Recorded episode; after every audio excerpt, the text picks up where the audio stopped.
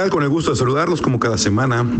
Y hoy queremos hacer una reflexión sobre qué está pasando con nuestros gobiernos. Están enloqueciendo por el tema de la pandemia. Están desesperados porque se les bajó el ingreso. Pues no son los únicos. Y lo que menos esperamos es precisamente que el gobierno pues, reaccione y refleje empatía respecto a los ciudadanos, a los profesionales, a los empleados, a los industriales, a los comerciantes que estamos padeciendo este freno, porque no es un desacelere, es un freno total de la economía derivado de la pandemia. Por un lado, ya omitieron mandar mensajes optimistas, están esperando que alguien, no ellos, dé una solución al tema de la pandemia.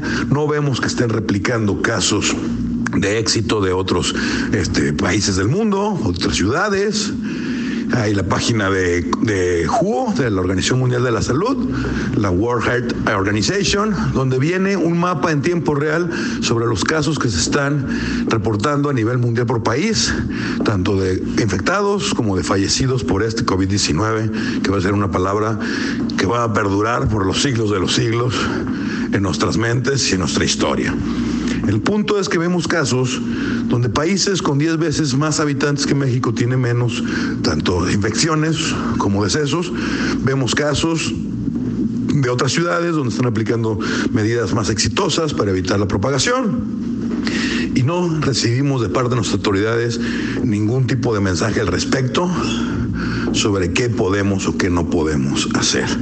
Es irónico el tema de que la economía se ha reactivado a medias, por decirlo de alguna manera, porque obviamente sabemos que son más los costos que los ingresos, y las escuelas, donde los niños, que desde un principio dijeron que son inmunes, que es una tasa de menos del punto de niños infectados, pues siguen en sus casas sin ir a las escuelas. Y la Secretaría de Educación Pública igual, aprovechando. Entonces, como siempre, para no perder la costumbre, ¿cuál es la crítica? La crítica lógica es si nuestros gobiernos están a la altura de lo que estamos padeciendo los ciudadanos por el tema de la desaceleración, del freno económico por COVID, de la crisis mundial y lo que vemos, los analizamos en lo corto, en lo mediano y en lo largo, municipal, estatal y federal, y nos damos cuenta que ellos traen otra agenda, ellos traen otros planes, para ellos no ha pasado nada de esto, y eso nos preocupa muchísimo.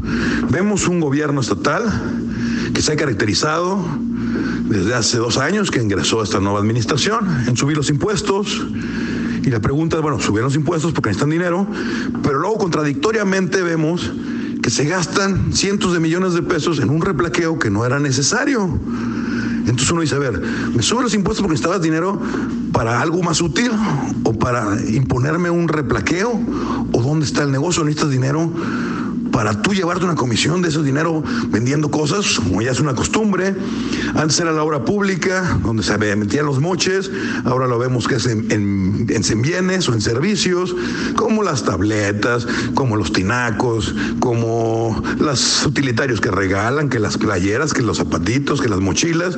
Ahí donde está la tranza, ya no la sabemos. No estoy haciendo conjeturas, se ha comprobado. Pero el punto es, ahora va a ser con las placas. No es que va a ser gratis. Bueno, entonces iba a ser gratis, pero no, nada es gratis en esta vida. ¿Quién lo va a pagar? Gobierno. ¿Con qué? Con lo que nos acabas de subir de impuestos, pues no nos hubiera subido, bájanoslos, porque estamos en plena pandemia.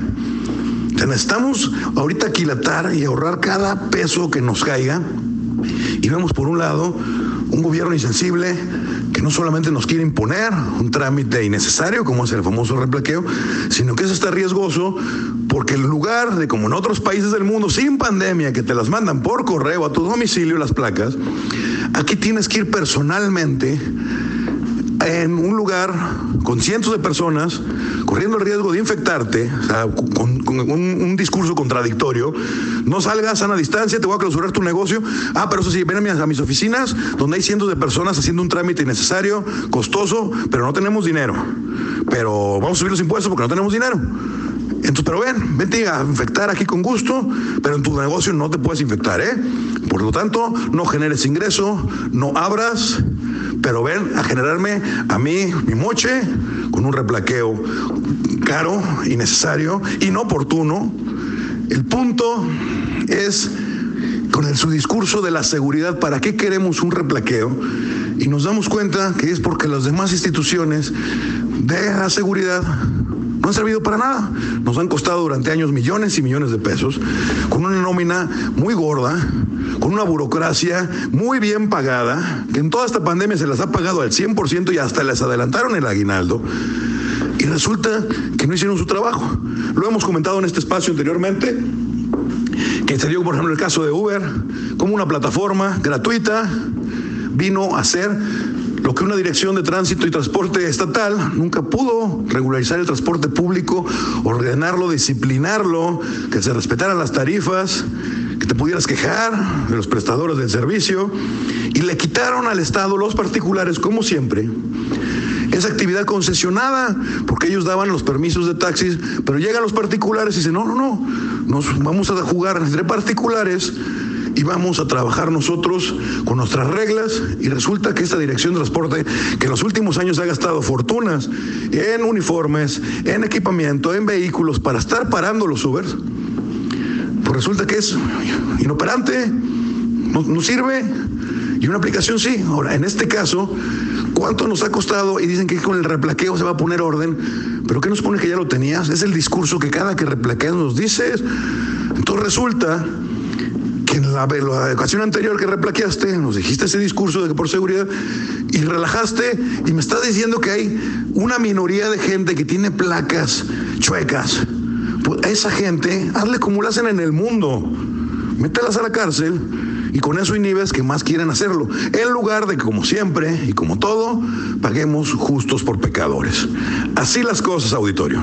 Cuenta de Twitter, arroba y con I latina y con SC, ahí con todo gusto estaremos interactuando. Que tengan buena semana.